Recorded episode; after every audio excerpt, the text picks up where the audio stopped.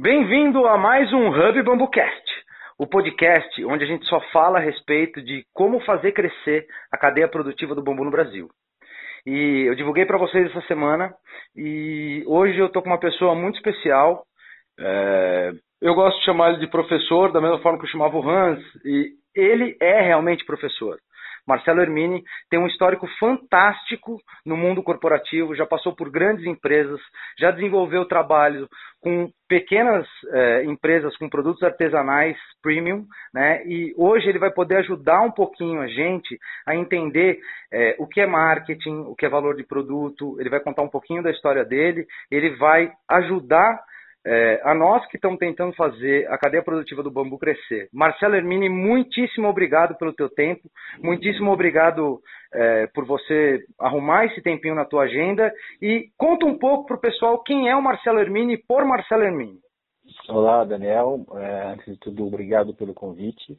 É uma gentileza e uma referência bacana poder participar desse projeto, que desde que eu conheci a sua intenção, eu sempre admirei, achei que realmente faltava alguém que pudesse liderar esse movimento que a gente vê em tantos países, tanta informação e de repente faltava alguém que pudesse agrupar empresas, pessoas com interesses comuns de uma de uma maneira tão profissional. Porque já há muito tempo eu vejo muitas iniciativas de diferentes setores, mas falta um pouco de profissionalismo. Então, você é um cara que eu admiro e tenho certeza que Uh, o mercado uh, vai ganhar com isso. Meu nome é Marcelo Hermini, sou consultor de empresas e professor universitário, trabalho com curso de pós-graduação MBA na ESPM, na FGV, na FIA, escolas de São Paulo, mas que também tem capítulos fora de São Paulo.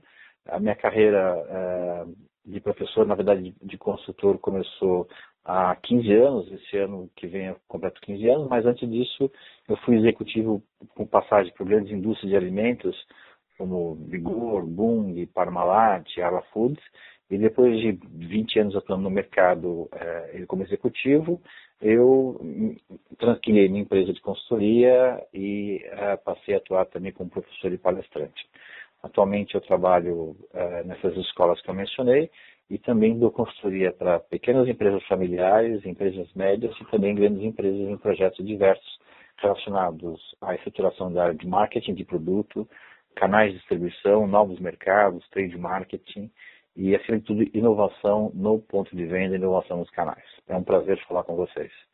É, Marcelo, brigadão aí pelo, pelo, pelo, pelo elogio, me sinto honrado com a tua, tua visão. É, você sabe que eu sou fã do teu trabalho e só para a gente posicionar aqui, né? Por que, que assim, por que, que eu estou querendo trazer o Marcelo para conversar com a gente? Vocês puderam perceber pela, pela, pela história dele, né? Que ele consegue unir, na verdade, uma coisa que eu acho que é muito difícil, que é a teoria da academia com a prática do dia a dia. Eu acho que essa é, um, é, essa é uma ponte difícil de você ver acontecer, né, Marcelo? Você, você, o que você acha um pouquinho disso? Como é que você vê essa, esse link eu nem eu nem estava programado para te fazer essa pergunta, só que como isso é um, é um problema, na verdade, dentro da cadeia produtiva do bambu, tá? Essa, essa ponte entre academia e mercado, eu acho, você mencionou isso a gente está usando esse ponto. Fala, por que, que você acha que é importante esse, a união desses, duas, desses dois pilares? Ah, eu vejo da seguinte maneira. Eu tenho, é, também dou aula há 15 anos, né, desde 2003 para 2004, é, você tem na, na, vida acadêmica dois perfis de profissionais é, atualmente. Você tem aqueles profissionais é, que tiveram uma carreira sempre no lado acadêmico, acabaram se especializando, desenvolvendo mestrado, doutorado, é, fazendo pesquisa profunda sobre áreas diversas do conhecimento. Então, eles conseguem é, trazer muito conhecimento baseado em estudo, em testes, em pesquisas, em informação, análise de literatura existente. São profissionais incríveis, uh, acadêmicos, e têm o papel de desenvolver pesquisa científica e multiplicar esse conhecimento. Existem outros perfis de profissionais, uh, para simplificar, que são executivos que tiveram carreira uh, nos mais diversos setores e que depois de um tempo optaram pela vida acadêmica e trabalham, seja executivo ou como acadêmicos, e também desenvolvem pesquisa, mas tem a possibilidade de implementar essas pesquisas em, em casos práticos. né? casos práticos de mercado, não é casos práticos científicos apenas. Uhum. Né? E é onde eu me enquadro. A minha carreira, é, depois de um tempo, eu fui sendo convidado para levar, levar para a academia essa vivência prática. Né? Isso acabou é, se desenvolvendo com a minha facilidade de passar conhecimento, estimular aprendizado, e isso eu vivo sempre nesse, nesse, nesse momento de ter experiência prática é, e a vida acadêmica para compartilhar conhecimento com os alunos dos cursos de alta gestão de dessas grandes escolas. Né? É, é, é, bem legal, mas eu também tenho colegas que sempre tiveram atuação na vida acadêmica e são incríveis profissionais, iniciando muita coisa, uma visão é, nova sobre fatos que até então eu nem tinha dado tanta relevância. É bem legal. Show, show, de bola, assim, acho que o teu ponto foi, foi muito legal, porque é, isso é uma das coisas que eu tenho já falado há algum tempo, que a gente precisa estreitar né, dois universos. E acho que o, é, o sucesso de determinadas, determinadas ações, alguns planos que a gente cria, hipóteses que a gente cria, que a gente precisa testar, eu acho que eles conseguem surgir com muito mais força justamente da união desses dois pilares, né? É. Você, você comentou a respeito das suas especialidades, né? E tem uma especialidade que você comentou aí que você falou a respeito do marketing, né, da gestão, da, da, criação e da implementação e desenvolvimento de inovação, mas eu acho que você comentou uma das suas especialidades que eu conheço, que isso, é, sem dúvida nenhuma, você é uma das maiores referências é, hoje em termos de, de Brasil nesse sentido. Você falou a respeito de trade marketing. E eu acho que o trade marketing é uma coisa que nós do Bambu precisamos aprender muito com ele. Tá? Então, assim, dá um, explica pra gente um pouquinho o que é o tal do trade marketing, o que, que é, como é que funciona, o que vi, aonde vive, aonde o que come, né? quem é o trade marketing? Explica um pouquinho pra gente. Tá bom. É, até meados da década de 90, é, o mercado vivia, o mercado de consumo, de maneira geral, ele vivia em cima de uma matriz onde as grandes indústrias criavam marcas muito fortes. Né? E essas marcas dominavam a relação com os canais, com os varejos e com os consumidores. Havia poucas opções. Você tinha uma ou duas marcas de sabão em pó, uma ou duas marcas de iogurte, em vários lugares, não é só no Brasil. Né? Isso aconteceu primeiro na Europa, essa percepção, e depois nos Estados Unidos, e finalmente Brasil e outros países. Então a relação das marcas era muito poderosa com seus consumidores. E o canal de distribuição, o varejo, ele era enfraquecido, porque eles eram obrigados a aceitar tudo aquilo que as marcas impunham. E tá, deixa, deixa, desculpa, desculpa te cortar, tá? Não? Mas assim, como, como é, é, eu estou aprendendo muita coisa também dentro do universo da linguagem do bambu, eu quero tentar fazer uma. Você está é, tá usando uma expressão que eu gostaria que você explicasse ela, com um pouquinho, é, um, um, pouquinho mais, tá? Você está falando tá. dos canais de distribuição. É, o que, como, é que, como é que a gente do mercado é, trata, quem são esses canais e como é que, é, é quem são, né? O que é, é tá o canal? Quando a gente fala canal, canal, distribuição, canal de marketing, é aquele local onde o seu consumidor vai ter acesso ao seu produto, ao seu, seu serviço. Show de bola. Então, os canais são supermercados, farmácias, home center, lojas de decoração, objetos, utilidade doméstica, qualquer tipo de local, banca de jornal, qualquer local que aonde o seu usuário vai ter acesso. Então, o usuário pode ser uma empresa que vai numa uma, uma, um grande atacado de material de escritório, uma grande empresa de insumos comprar os seus produtos. Né? Um atacado pode ser, uma empresa pode ser B2B, B2C, ou seja, canal é o local onde o usuário ou consumidor terá acesso àquele produto ou serviço que as empresas estão disponibilizando. Né? Tanto físico como digital, né? Tanto, é, qualquer que seja ele. Né? Você pode ter plataformas de e-commerce. Qualquer um desses locais que você dá acesso a quem vai utilizar o produto é um canal, é, canal de marketing, canal de distribuição. Canal de marketing envolve mais que distribuição, mas também questão financeira, logística, operação, né? todas as condições, concessão de crédito, para que aquele cliente seja atendido na sua totalidade. Então, Canal de marketing são os meios pelos quais disponibilizamos produtos e serviços ao consumidor da maneira mais ágil e rentável possível. É assim que se define canal de marketing. O trade marketing, então, ele surgiu quando o marketing percebeu das indústrias né, que o canal estava ficando cada vez mais poderoso. Porque até que as marcas eram fortes, os consumidores procuravam as marcas aonde elas estivessem. Então, se eu frequentasse o supermercado e não encontrasse a marca de sabão em pó que eu queria, eu largava minhas compras ali e ia no outro supermercado comprar aquelas marcas que eram da minha preferência. Legal. Então o varejo era enfraquecido. O varejo, ele sofria por marcas fortes e por consumidores que queriam aquelas marcas. Então o que, os varejos fizeram? Começaram a abrir espaço para outras marcas. Começaram a criar marcas regionais ou dando força para a segunda marca, para a terceira marca e até criando a tal da marca própria. O objetivo Legal. do varejo era enfraquecer a marca líder e, desse modo, era ter poder na relação com os consumidores.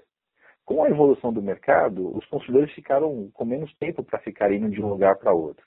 E com a evolução da qualidade dos produtos é, e os preços mais ou menos parecidos, as condições mais ou menos parecidas, os, os consumidores passaram a optar por escolher o canal e lá dentro desse canal, desse ponto de venda, navegavam entre as marcas que lá estivessem.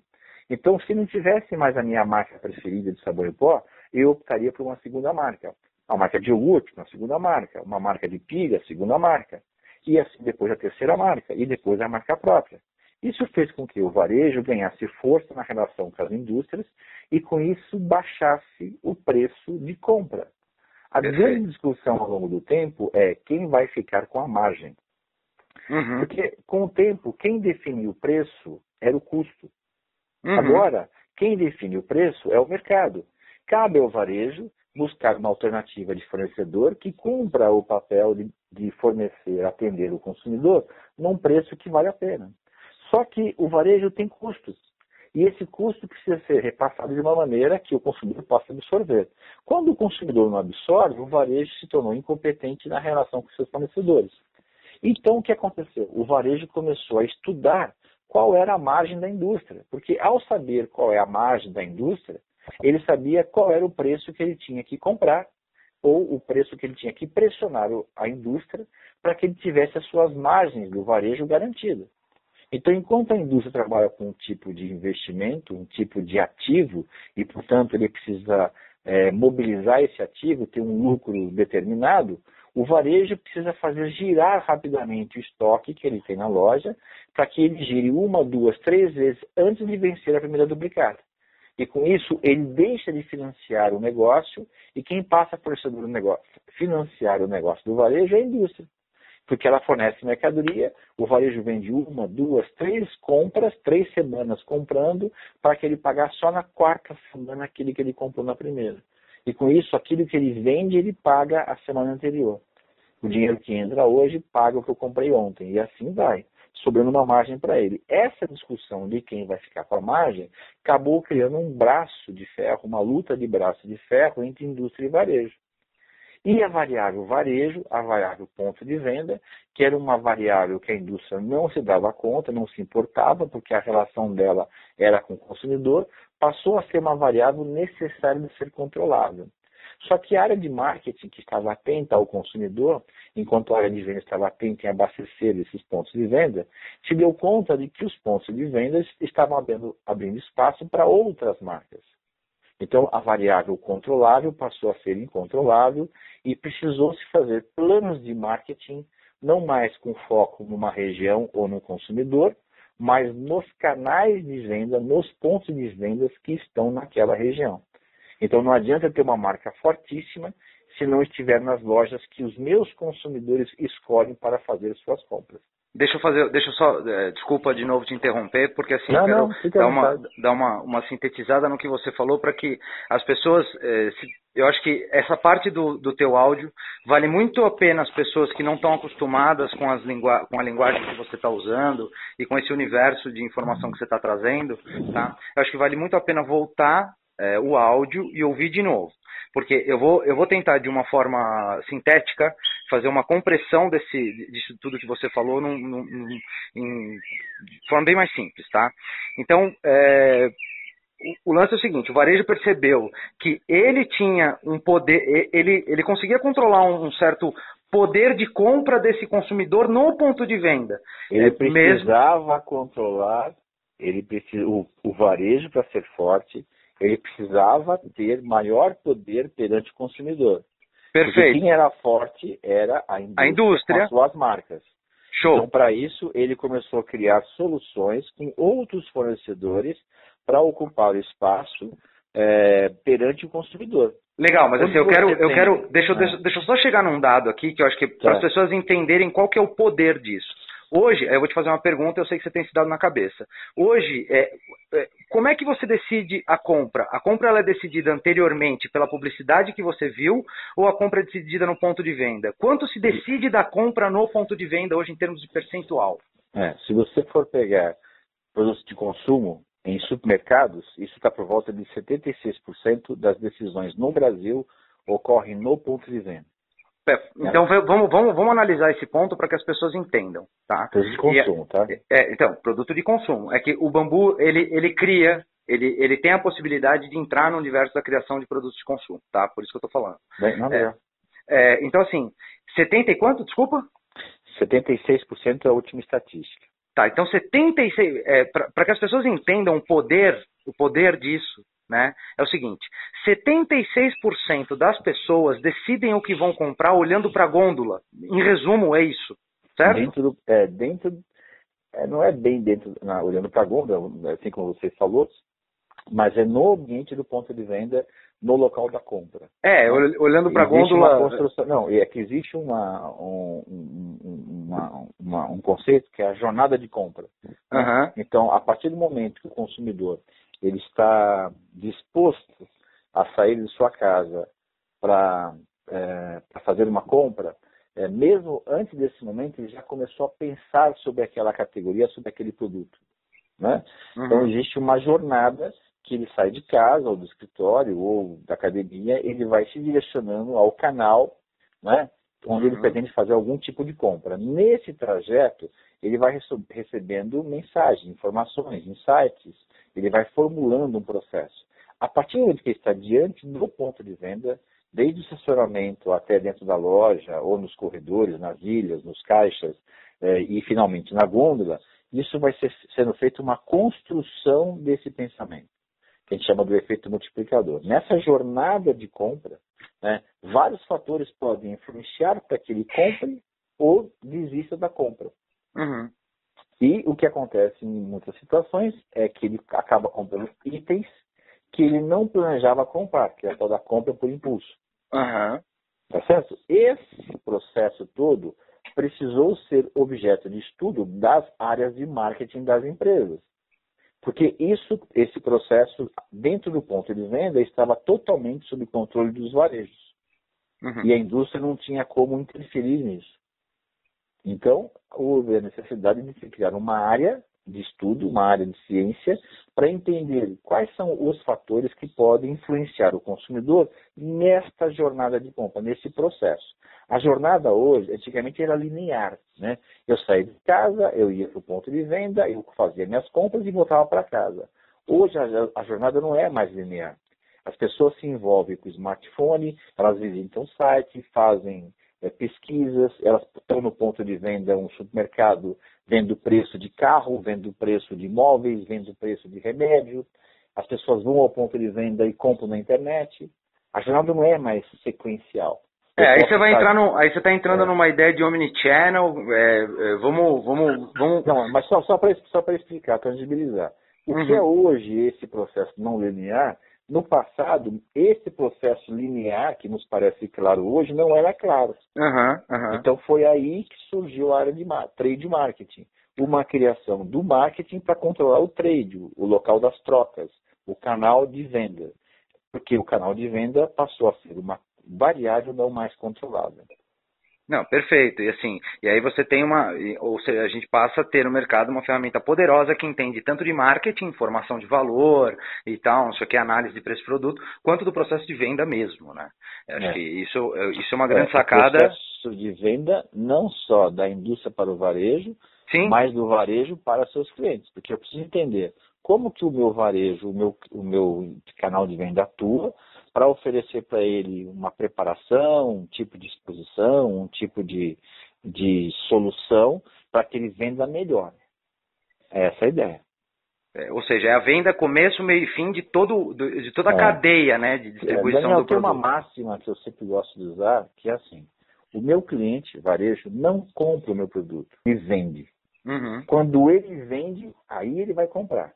Então, eu, indústria, e eu, varejo, juntos, nós vendemos ao consumidor.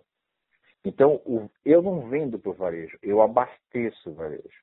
Uhum. E um trabalho bem feito no canal de vendas e em toda a jornada de compra deste consumidor é que vai fazer ele vender.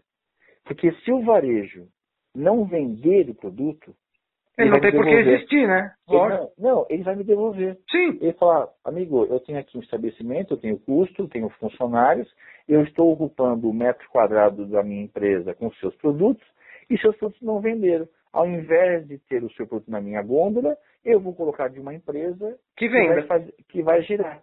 Uhum. É isso. Não, per perfeito.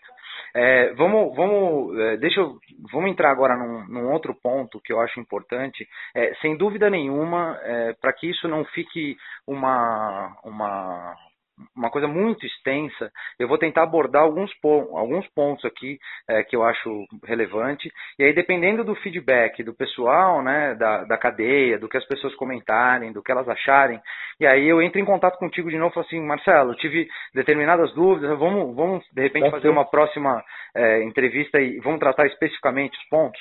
Tá?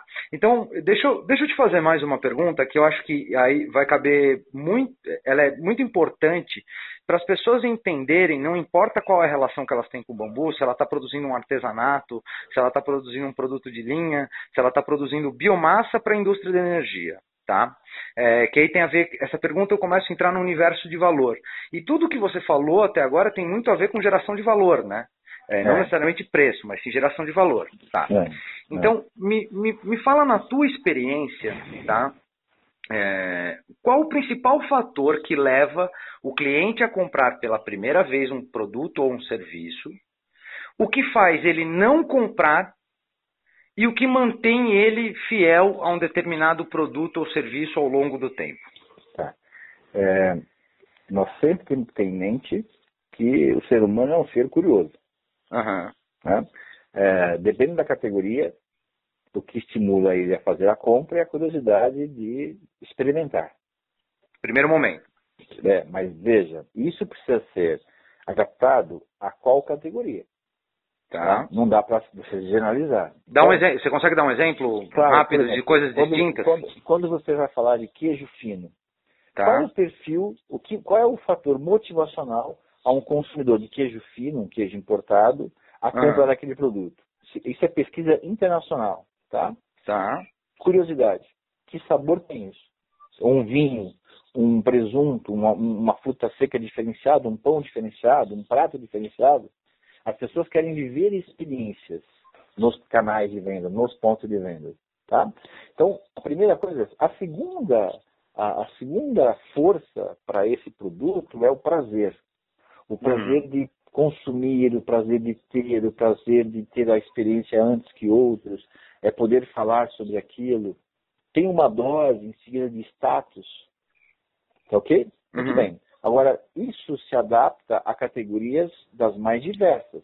Quando você vai pensar em alimento é, saudável, alimento funcional, a primeira variável é bem-estar e saúde. A segunda, qualidade de vida. Tá certo? A terceira é longevidade. Então, quando você vai analisando as categorias, você precisa fazer estudos diferenciados para as mais diversas categorias, porque dessa maneira você vai saber quais são as ações que você vai precisar desenvolver para destacar, seja no seu site, na sua comunicação do ponto de venda, na sua embalagem, informações que falem com aquela pessoa que quer consumir aquele produto. Uhum. Essa que é a, a, a reflexão. Você, se os, é, existe um processo no marketing de varejo chamado árvore de decisão. O que, que é árvore de decisão? São os pensamentos assim, instantâneos que um consumidor tem diante da compra de uma determinada categoria. Então, vou dar um exemplo. Quem pensa em comprar uh, biscoito, uhum. né? Biscoito. Qual a primeira coisa que a pessoa no ponto de venda pensa? Isso já é testado, pesquisado. A primeira coisa que a pessoa pensa na hora de comprar biscoito. Vou comprar um biscoito. O que a pessoa pensa? Se ele é doce ou se ele é salgado. Digamos que ele é doce, se ele é recheado. Depois, se ele é recheado, qual o tamanho da embalagem? E depois o tamanho da embalagem, aí que vem marca, que vem preço e outras coisas mais. Digamos que você vai jogar tênis. Ah, amanhã eu vou jogar tênis. Qual a primeira coisa que a pessoa pensa quando pensa em jogar tênis? Ah, será que vai chover? Porque ele vai ter que tomar uma decisão em relação a uma quadra coberta ou um lugar aberto. Ah, e depois que ele pensou em quadra, ou aberto ou fechado, ele, se aberto, será que vai ter vento? Se fechado, ah, saibro ou quadra o chão fixo? Uhum. Então são decisões, são pensamentos que acontecem em frações de segundos que ajudam você na tomada de decisão. Isso muda de categoria para categoria. Perfeito. O, que, o que, que precisa ser feito quando você tem uma nova categoria é investigar quais são os fatores que motivam essa pessoa a realizar a compra. E quando são categorias novas, que ninguém sabe que existe, você precisa tomar a iniciativa de demonstrar para essas pessoas o benefício ou as vantagens que o uso daquele produto pode trazer à vida dela. Né? Uhum. Hoje nós compramos coisas que nós não precisamos. Essa é a verdade. Sim. Nós temos uma série de produtos em casa, ferramentas, livro de receitas, alimentos, cosméticos, que a, gente nem usa. Uhum. As pessoas compraram, deixaram lá porque achou que ia precisar e compraram. Né? O, o, o jovem, o Y, os milênios, né, que se fala tanto da geração milênio, né, é a geração que vai estar consumindo muitos dos produtos dos nossos parceiros aqui nessa entrevista, as pessoas que estão nos ouvindo, né? uhum. eles têm um, um, modo diferente de ver a vida. Hoje, quais são os fatores que mais influenciam esses jovens? Né? É, é, o, é, é, o, ter o produto? É ter a, a posse do internado bem? Hoje, muitos jovens estão preocupados em não ter nada. Eles não querem ter nada. Eles uhum. apenas querem participar de alguma coisa, eles querem fazer parte de algo. E necessariamente não é ter algo. Uhum. Então, isso é a experiência, mudar. né? É a experiência, é a experiência, que você comentou lá atrás, é voltando com muita força. É, então, se fala muito em engajamento social, em sustentabilidade, em projetos ecológicos, em reciclagem. As pessoas já estão com campanhas para não consumir é, canudinho plástico, estão uhum. consumindo outras soluções, como o uso de é, madeira ou. É, Até bambu é, mesmo, tem, bambu. tem pessoa vendendo cano de bambu. Exatamente. Então, é, os jovens estão se engajando. Agora, o que nós precisamos lembrar é que o Brasil não é o quadrilátero do rodízio, não é a Zona Sul de São Paulo. Uhum. Né? E é claro que nós vamos encontrar realidades nos mais diversos locais do país. Ou e a POC é Chuí, né? Às vezes até o mesmo faixa etária se comporta diferente em regiões diferentes. Porque eu vou me relacionar com o mercado de acordo com os canais que podem abastecer a minha casa. Uhum. Ah, eu sou um cara hipermoderno, mas numa cidade que não tem acesso a canais, hoje ele pode comprar pela internet. O problema da internet é o acesso logístico àquele local. Uhum. Então, o que faz uma pessoa consumir um produto muda de categoria para categoria, muda de classe social para classe social, muda de questões culturais e econômicas de acordo com cada região. O que nós sabemos é que quando se discute o contexto do supérfluo, por exemplo, é que para um consumidor da classe A, viajar para o exterior uma vez por ano não é supérfluo. O da classe B, frequentar um restaurante uma vez por mês, por exemplo, não é supérfluo.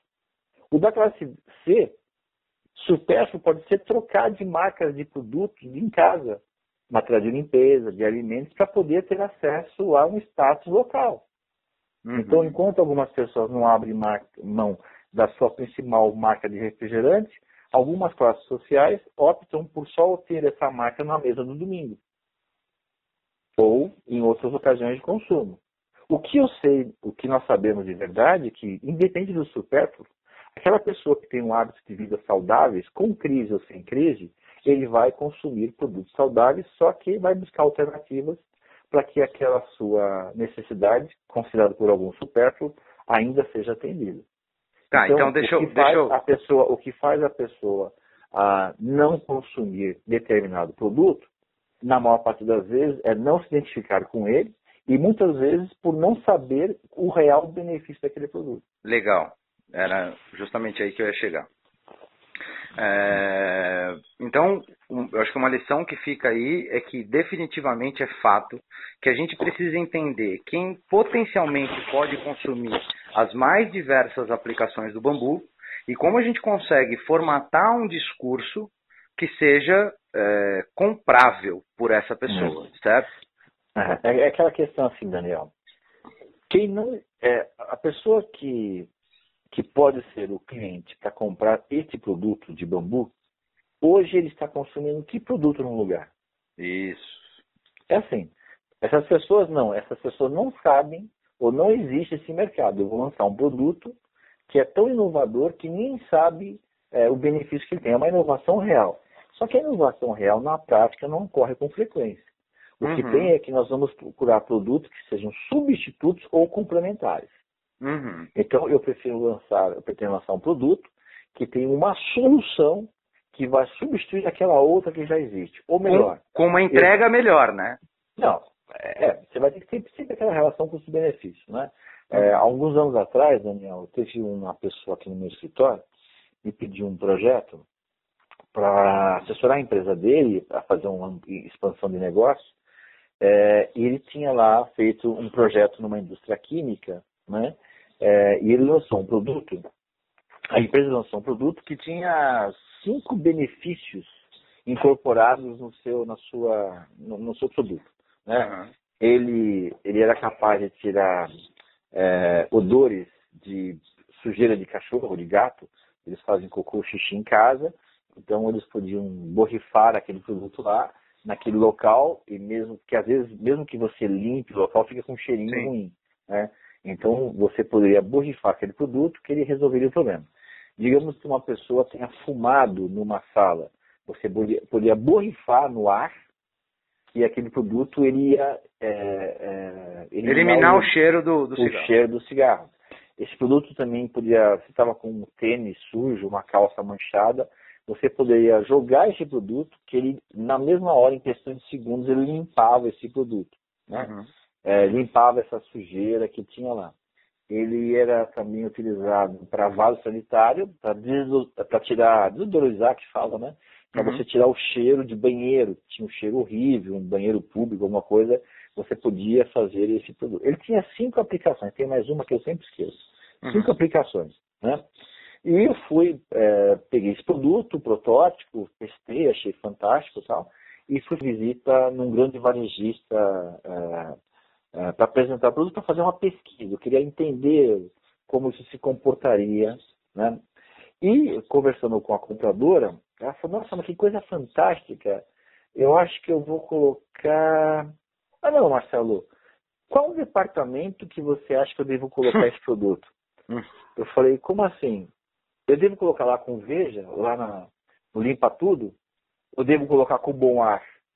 Ou eu uhum. coloco lá com o antigraxa, ou lá no PET, no setor de PET para Coca-Cola eu falei, não, você tem que colocar nos três. Eu falei, não, eu não posso colocar o mesmo produto em vários lugares.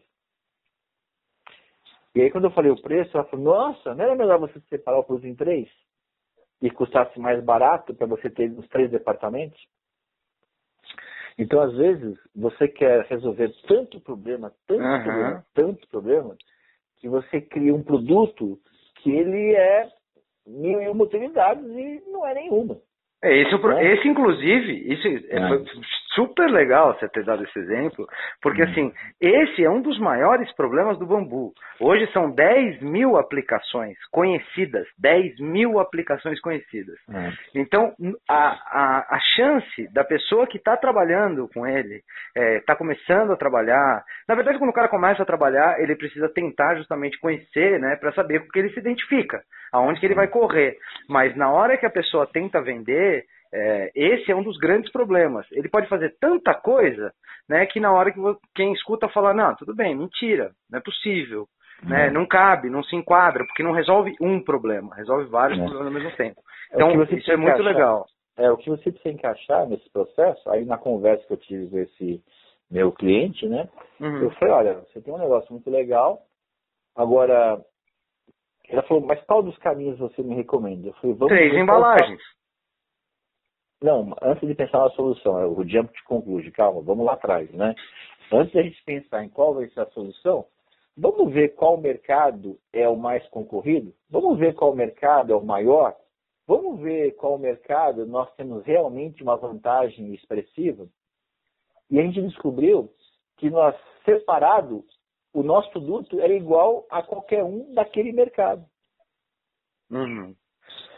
Você entendeu? Então aquele que tirava o cheiro do cocô de cachorro no xixi, sozinho, ele concorria com outro qualquer, com várias empresas que tem por aí. E uhum. assim com cigarro, e assim com o odor no banheiro, e assim tudo mais. O grande diferencial do produto, né? Uhum. Estava onde? Na junção de tudo aquilo no produto só. Sim. Ao preço de um só isolado. Aí ele falou, então estou ficando doido. Qual é a sua recomendação? A minha recomendação é você buscar canais que valorizem esse produto e não uma grande rede de hipermercados Perfeito. que desejam ele estabelecer a regra.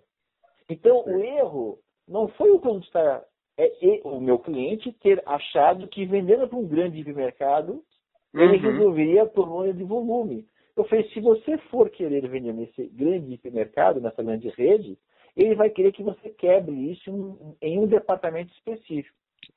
Só que você vai deixar de atender outros consumidores. Nós podemos vender lá, mas você não vai estar em todos os lugares.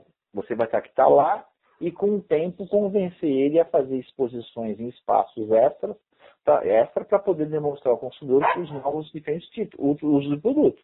Eu acho que o caminho lá, a recomendação lá foi, ao invés de você achar vender para um grande hipermercado, procure caminhos alternativos, canais alternativos, que deem a visibilidade e com o tempo, daqui a um tempo, você vai lá procurar ou você será procurado pelo hipermercado. Show de bola. Você está falando, de, tá falando de, além de entender o canal, você está falando de nicho também, né? É, na, na verdade, é, o que ele precisava descobrir é qual canal vai valorizar o diferencial do produto dele. Uhum. Então, quando você faz uma estratégia do mix de marketing, dos 4 Ps, né, produto, preço, preço praça e promoção, promoção, promoção e praça, no, como que nós trabalhamos em trade marketing? Né? Nós vamos até a praça investigar como os produtos que nós queremos produzir podem ser tratados e da praça eu volto e defino o meu mix de marketing. E pode ser que eu chegue à conclusão que para aquele canal que eu quero atender, o produto que eu tenho não é a melhor solução. Talvez eu precise mudar de canal aquele canal hipermercado era o canal mais fácil para gerar o volume para esse cliente, mas não era o canal que ia trazer o diferencial de produto, de margem, de valor que ele precisava. Uhum. Quer dizer, ele queria volume e foi no hipermercado. Eu falei, você vai perder preço. Porque para poder vender você no departamento do multiuso, ele vai querer que o seu produto seja vendido mais barato que o líder de mercado que só faz dois em um, três em um. O seu é cinco em um. E ele não está valorizando em nada o seu produto. Você precisa buscar um canal, alternativas de canais ou soluções que possam fazer o quê? Oferecer seu produto para quem vai valorizar. Uhum. E para é. isso você vai precisar fazer um investimento na comunicação do seu produto, na marca do seu produto. Com certeza. É, aí, aí a gente vai a gente vai entrar numa questão de a gente vai entrar numa questão de branding, é, é, proposta de valor. Ainda, não, não, não, não, não. Ainda em trade marketing. Não, não, ainda eu sei, eu sei, mas, eu, mas ainda eu... com foco nos canais. Você me perguntou lá atrás o que era trade marketing. Então foi isso que aconteceu no mercado. O marketing tinha marcas maravilhosas, produtos incríveis, mas os canais começaram a se fechar para qualquer coisa os canais passaram a eles decidir qual produto ia em frente e qual produto não ia.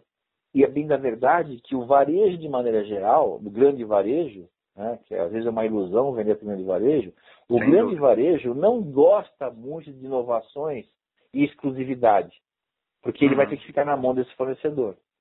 E aí quem controla, quem controla a história volta a ser a indústria e não ele que está vendendo.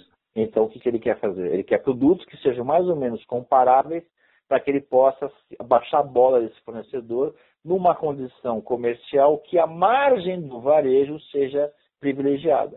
Porque uhum. quando a indústria tem uma marca muito forte, ela chega até a colocar no preço, na, na embalagem, o preço. Sim, preço sugerido. A gente vê é, bastante justa, isso, né? Preço sugerido. Para controlar o preço da, do varejo. Uhum. Então, quando você vem algo muito diferenciado, você vai ter que buscar um canal que valorize essa sua diferenciação e não queira abafar você para que você não seja mais poderoso que ele. Não, Isso é trade marketing. Show de bola. Eu acho que assim, numa, eu, eu tinha algumas perguntas para te fazer, mas eu acho que é, você resumiu, você conseguiu condensar aí numa, numa, numa resposta só algumas delas. É, vamos, vamos sair um pouco desse, vamos sair um pouco do universo do trade marketing, tá? E eu queria entrar numa, numa outra, numa outra questão, principalmente porque você conhece muito você conhece muitas empresas que estão inseridas em cadeias produtivas estruturadas, né? Que no, no bambu a gente usa a expressão a cadeia produtiva do bambu. Mas é. a gente não tem efetivamente uma cadeia produtiva ah. estruturada, tá? Hum. É, faltam, isso, na minha opinião, faltam elos. Eu acho que não é só na minha opinião, mas na realidade faltam alguns elos.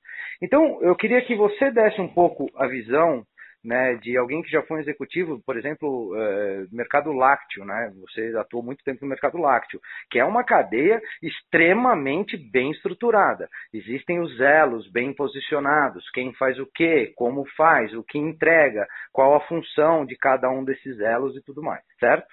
Uhum. É, então, é, uma das coisas que eu queria que você falasse um pouquinho para gente é o seguinte. Para a gente poder dizer que a gente tem uma cadeia produtiva estabelecida, quais são os principais elos ou atores dessa cadeia que já precisam estar tá ali, já já está operando, para a gente poder falar, ah, isso aqui é uma cadeia produtiva. É. Matéria-prima. Tá, produção de matéria-prima, legal, no caso do bambu seria cultivo comercial. É. E claro, para essa matéria-prima, nem vou falar dos insumos para que essa matéria-prima esteja lá, né? Uhum, uhum. Parte agrícola, terras, isso, pesticidas, sei lá o que mais. Né? Então, matéria-prima. Tá? Né? Uh, o transporte dessa matéria-prima para a unidade produtiva, a unidade fabril. Uhum. Tá? A armazenagem desses produtos pós-finalizados. Tá, parte fabril, deixa eu só, só te fazer uma pergunta. Ah. É, a gente poderia considerar uma cadeia produtiva que não tem grandes indústrias, mas tem pequenos transformadores? Sim. Se você olhar para os produtos orgânicos hoje no Brasil, é assim. Perfeito. Produtos orgânicos, ele é pulverizado. O mercado de orgânicos no Brasil cresce a taxas de dois dígitos. Aliás, é, eu comentei, eu comentei isso esses dias, os caras falaram que eu estava louco. Não, mercado de saudáveis orgânicos cresce a dois dígitos no Brasil. Né? Isso mesmo na e... crise, né? Nessa pior fase econômica é, que o Brasil já viu, né? É aquilo que eu falei agora há pouco para você, Daniel. Quem tem por hábito cuidar da saúde, mesmo em crise, ele nunca vai deixar. É que nem uh, as, as mulheres que frequentam cabeleireiros, elas não abrem mão de vão menos, mas não abrem mão. Né? Uhum. Então, é, o mercado de orgânico cresce muito e a cadeia é extremamente pulverizada. Então, o que está acontecendo? Você tem grandes indústrias, as grandes multinacionais, Unilever, é, PepsiCo, Ambev, Coca-Cola, entrando no mercado de saudáveis e entrando no mercado de orgânicos. Só que eles dependem de pequenos produtores. Então, a cadeia hoje de abastecimento de orgânicos é nitidamente maior para vegetais e legumes, só que esses produtos não conseguem chegar até os grandes centros. Uhum. Para que isso aconteça, se cria-se cooperativas, se criam grupos Perfeito. de distribuição, se Perfeito. criam associações para que esses produtores se associem Perfeito. e criem né, condições para abastecer o mercado. Porque a cadeia precisa ser estruturada até chegar no ponto de venda. Perfeito. Tá? Tá, então, então, então você, conseguiu explicar. A gente falou a respeito do insumo, né, que no caso seria o cultivo do bambu. A gente está falando da industrialização, que pode acontecer por grandes, né? por é, transformação por grandes entidades ou, ou pequenos grupos é, descentralizados, mas que, com, ah. que, façam a convergência, né, das suas produções no, em pontos de distribuição. A gente falou de logística, que mais? E os canais de venda. Quais são os canais que estariam aptos a receber esse produto? Nos mais diversas, nas 10 mil aplicações que você falou. Né? É, tem que lembrar que muito grande parte dessa aplicação ainda pode ser para uma indústria maior que vai reprocessar isso para uma outra utilização. Uhum. Né? Então você pode ter o bambu lá no campo, uma unidade é, de preparo, que vai dar um acabamento mínimo nesse produto, e esse produto semi manipulado vai para uma grande indústria e essa grande indústria vai fazer uma grande transformação que vai virar algum determinado material de uso industrial, aplicação doméstica, qualquer uhum. coisa assim. Né? Uhum. uhum. Então, é, tem etapas até que chegue na mão do consumidor ou do usuário final. Isso precisa ser mapeado. E ao ser mapeado, você precisa entender que todos são empresas dignas e todos vão lutar por suas margens. Perfeito, perfeito. Agora, a perfeito. cadeia ela precisa ser autoalimentada. Se algum elo da cadeia não tiver margem suficiente para sobreviver, ou você monta ou ele vai quebrar. Hum. Às vezes as empresas entendem que intermediários é um mal necessário. Não, intermediário é o bem necessário. Puta, porque se ele, porque se ele não tiver lá, se ele não tiver lá, não tem Você não faz a ponte. Na, você não vai ter como chegar no, na mão do usuário, do consumidor. Exatamente. Algumas empresas, algumas empresas elas querem preservar muito a sua margem e esquece que lá na frente alguém vai ter que vender esse produto. Uhum. Alguém vai ter que ser remunerado por fazer esse trabalho. E aí fica essa discussão quem vai ficar com a margem. E no final os dois quebram. Sim, perfeito. Inclusive, há pouco tempo atrás, é, eu fiz uma entrevista com, com uma, uma pessoa muito bacana, o nome dele é Paulo Bustamante. Ele é um. É, o trabalho artístico dele como Obu é algo incrível e ele saiu do universo do artesanato tradicional, né, conhecido do que a gente costuma ver em feiras, tal, não sei o quê, e ele conseguiu fazer uma agregação de valor tal na produção das peças de bambu que hoje não, não sem desmerecer o artesanato em hipótese alguma, tá?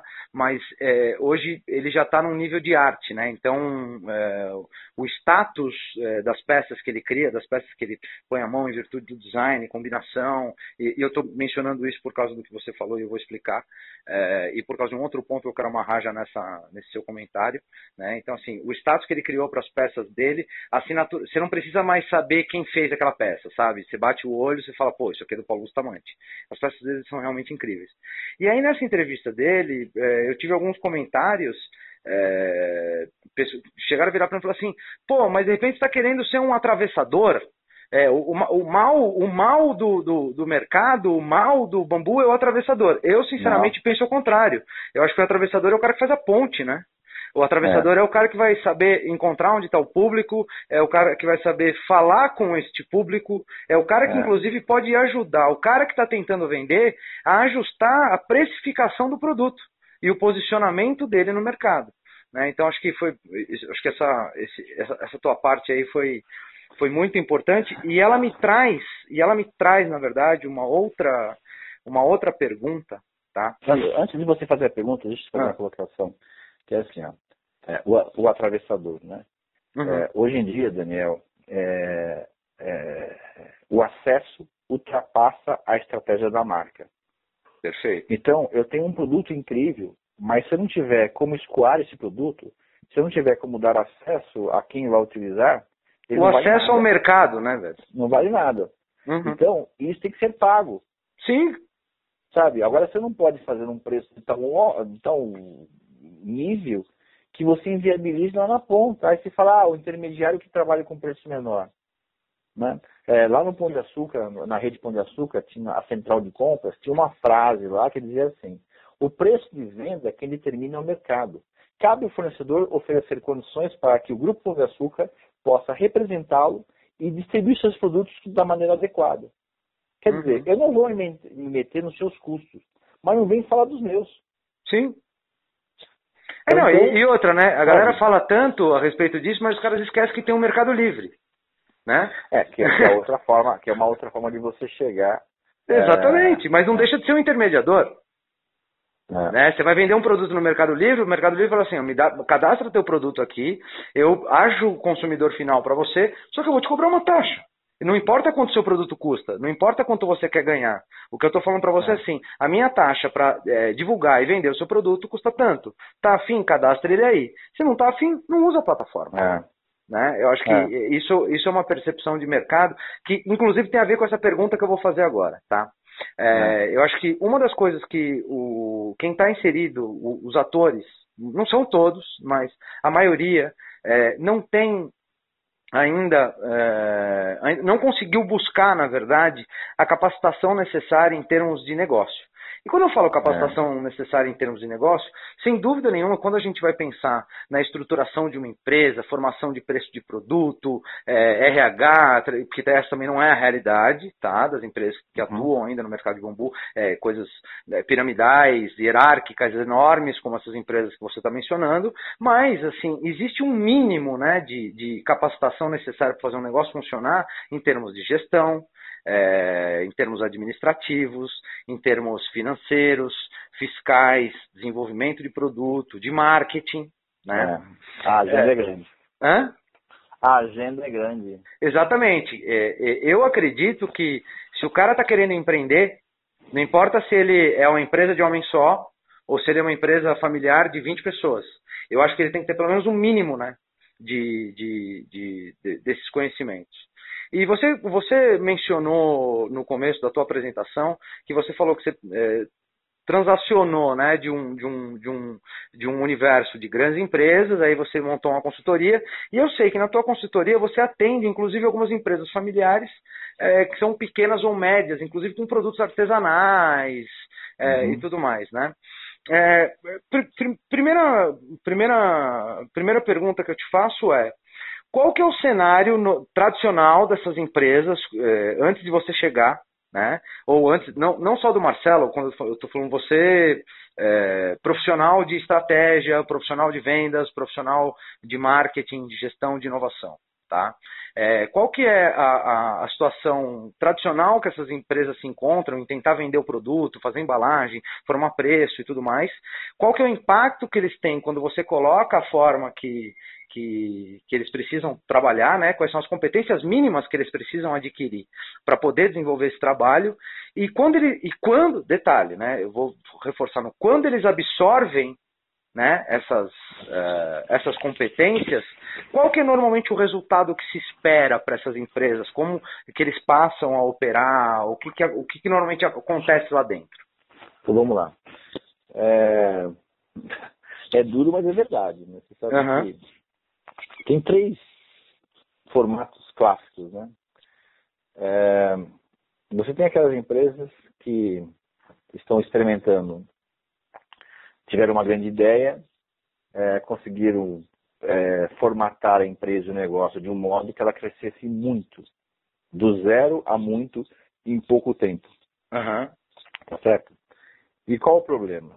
O problema é que nem sempre o empresário visionário que teve aquela grande ideia, ele consegue dimensionar o quanto a, aquele modelo é reaplicável. Perfeito. Ou o quanto que é escalável aquele negócio, aquele business.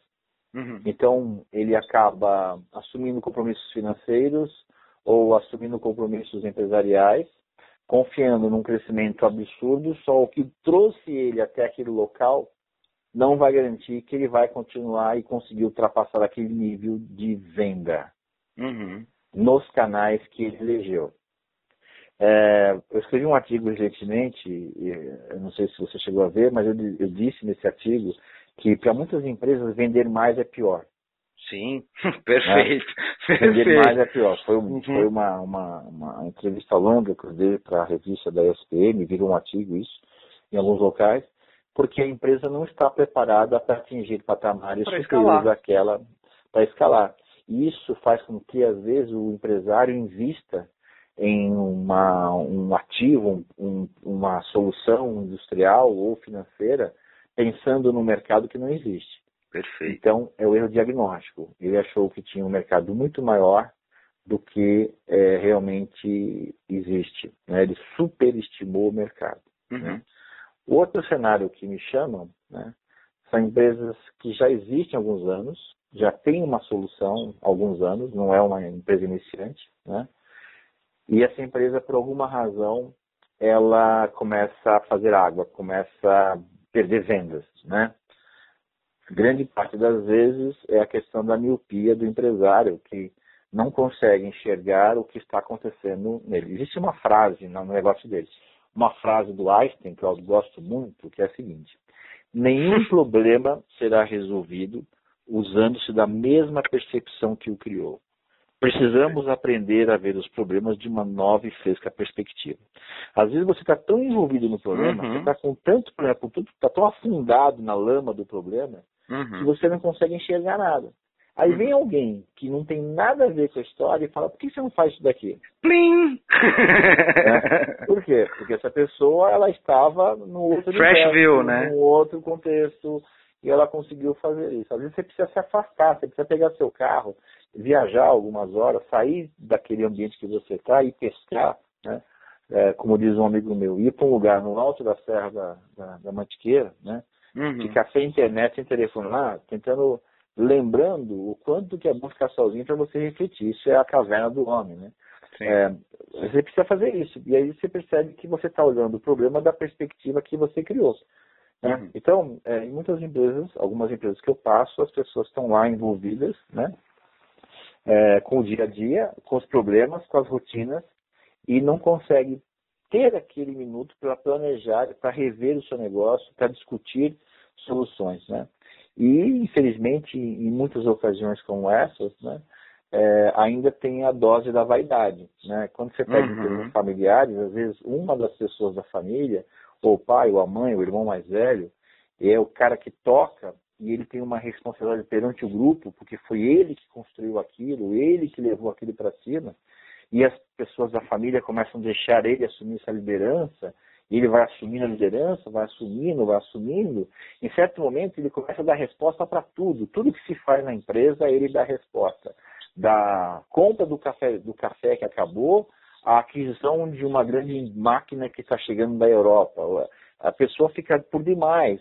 E em certo momento a família não faz mais nada sem que ele responda alguma coisa. Só que é, essa empresa que existe há muitos anos e que às vezes as respostas sempre foram muito boas, não contava com um negócio chamado mercado.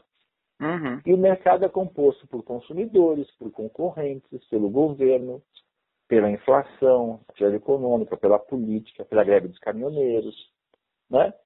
Então, o segundo momento, é, a segundo grupo de empresas, tem aquelas que são iniciantes que superestimam ou subestimam o processo. Né? Segundo, são as empresas, essas empresas que já têm algum tempo de, de existência, mas deixam de olhar para fora e olham só para dentro. Elas deixam de olhar o que está acontecendo no mercado. E aí isso é multiplicado por um problema chamado vaidade do empresário. Né? e nesse momento o empresário acaba atrasando o processo até que as coisas aconteçam, possam ser feitas. Né? Isso é um problema sério. Então, às vezes alguém tem que falar para o cara, só amigão, o que nos trouxe até aqui, hoje, não vai garantir que a gente continue, nós precisamos mudar um pouco esse negócio. E o terceiro grupo de empresas são aquelas empresas que sejam iniciantes ou não, que estão em processo de crescimento estão aproveitando a onda positiva para organizar os seus processos. Uhum.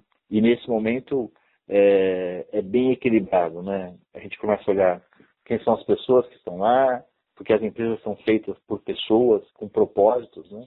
Uhum. É, e finalmente quais são os seus produtos e marcas. Né? Ontem eu vi uma frase, Daniel, que eu adorei. Né? Eu estava num evento, no congresso, é, que eu fiz a curadoria das, das, das palestras desse evento, e eu vi uma última frase muito interessante. Né? As empresas precisam ter propósitos. O lucro é necessário para que essas empresas mantenham seus propósitos em pé. Sim. Olha que legal. Né? É, então, é. qual é o propósito dessa empresa? Gerar lucro? Não. Gerar o lucro. É a consequência. É lucro não, é necessidade para que a empresa continue funcionando. Né? Uhum. Né? Então, assim, mas qual é o seu propósito maior? Né? O que, onde, qual que é o seu sonho? Né? Eu acho que isso é o terceiro grupo de empresas. Empresas que têm propósitos. Né? Eu quero ter um propósito no meu negócio e para isso eu preciso ter uma empresa saudável. E para isso eu estou disposto a ouvir, estou disposto a aprender, estou disposto a crescer.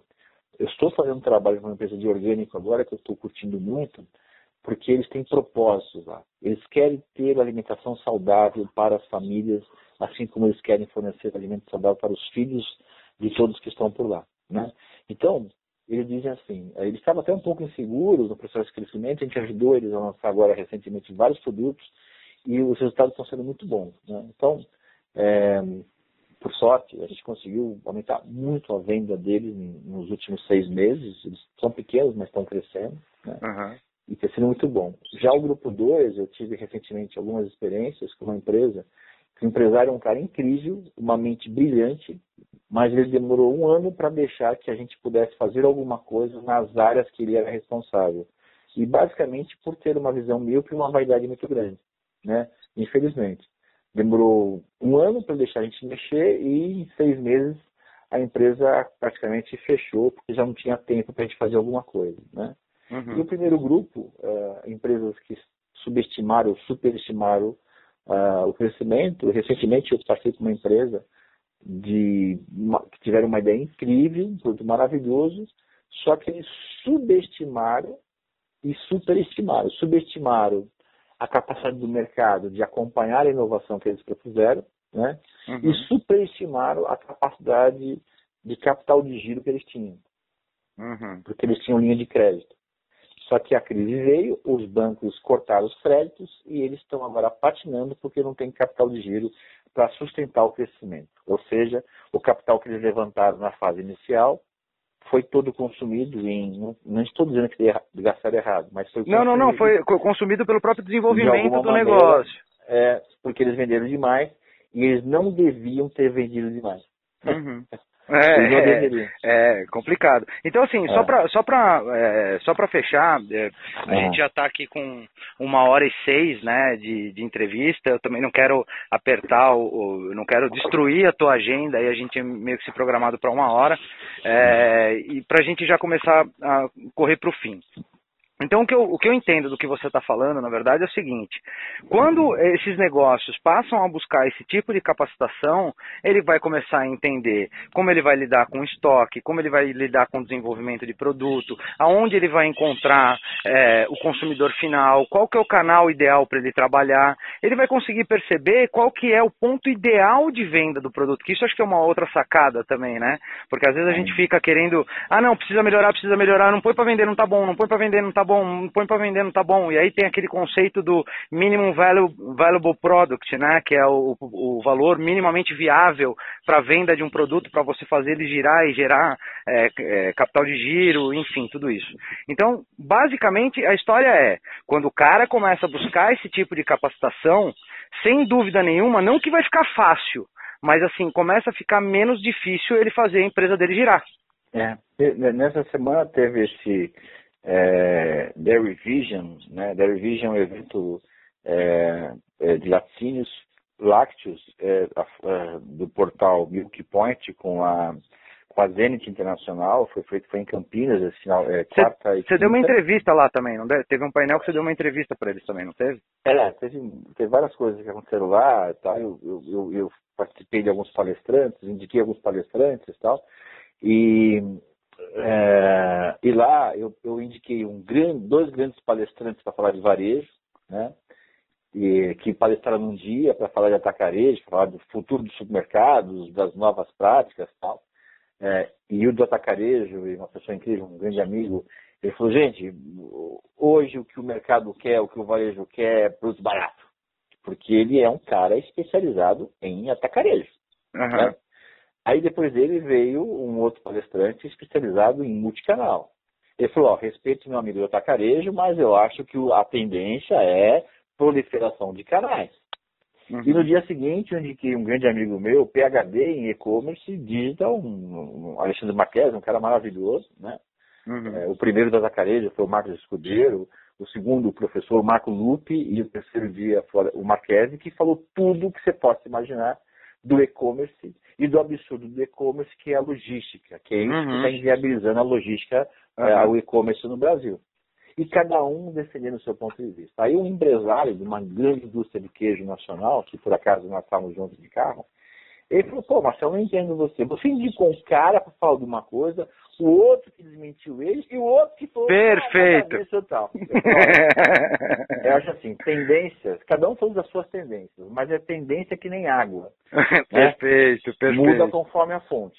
Então, é claro que cada um tem o seu ponto de vista. O que cabe aos empresários que estavam lá é sentar e falar isso me serve, isso não me serve, isso faz sentido, isso não faz sentido. Então, no processo de formação desses empresários que você, com que nós estamos aqui falando, né? Eu acho que eles precisam verificar nos canais quais são as demandas, quais são as oportunidades, ou a grande sacada. Basta lembrar que as grandes sacadas recentes das grandes empresas que surgiram não foram criadas por pessoas do meio. Uhum. O Uber, Uber não foi criado por uma empresa de táxi. Uhum. O iFood não foi criado por uma empresa de food service. Airbnb não foi criado por não uma empresa. hotel.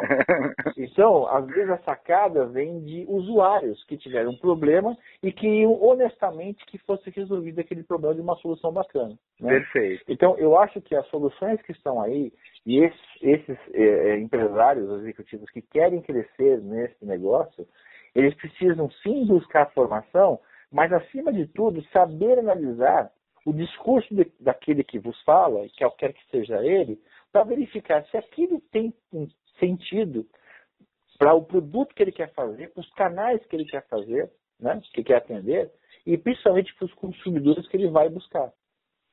E aí entra aquela história, né? E ele só vai conseguir fazer isso se ele buscar referências, né? Se ele é. pesquisar, se ele... ele vai ele vai buscar isso quando ele souber cruzar essas referências, Exatamente. saber filtrar essas tendências, falar, isso faz sentido para mim, né? Então, quanto mais ele buscar formação, quanto mais ele lê, quanto mais e também, sabe, é, dar cara para bater. Né? Se ficar patinando, patinando, patinando, o bom inimigo do ótimo. Né? Faz algumas experiências, faz um testes, faz algumas experiências, visite a internet. A internet ajuda muito hoje as pessoas a fazer pesquisa e testar algumas hipóteses. Né? Com certeza, com certeza. Tem duas frases que eu gosto muito. Você falou da frase do Einstein, é, mas tem uma frase que eu, que eu costumo dizer para as pessoas que eu, que eu gosto muito, que é planeje bem e execute melhor ainda. Né? É. E, tipo, todas as vezes que você tiver é, com muito erro, com muito medo de cometer um erro, talvez você esteja no caminho certo, né? Pelo menos é. faz ele pequenininho, testa para é, ver se funciona, né? É, porque... tem uma que é melhor ainda. Confiar é bom, desconfiar é melhor. Exa... É. exatamente, exatamente. Tá. É, Confie nos seus instintos, mas desconfie deles. Exatamente. E assim, ó, pra gente finalizar, tá? Pra gente finalizar. 2019 está entrando, é, hum. momento econômico é, saindo, diferente do que muita gente acha, a gente já está começando a uma, uma subida né, econômica muito tímida, mas já faz uns 7, 8 meses, mas agora o ano que vem a gente está falando de uma série de, de possibilidades, governo novo, trocou um monte de gente e a gente tem impacto no mercado. Quando a gente fala de bambu, a primeira coisa que vem à mente é a questão de sustentabilidade, certo? É, 2019, né? É, eu, vou, eu vou usar a palavra dica.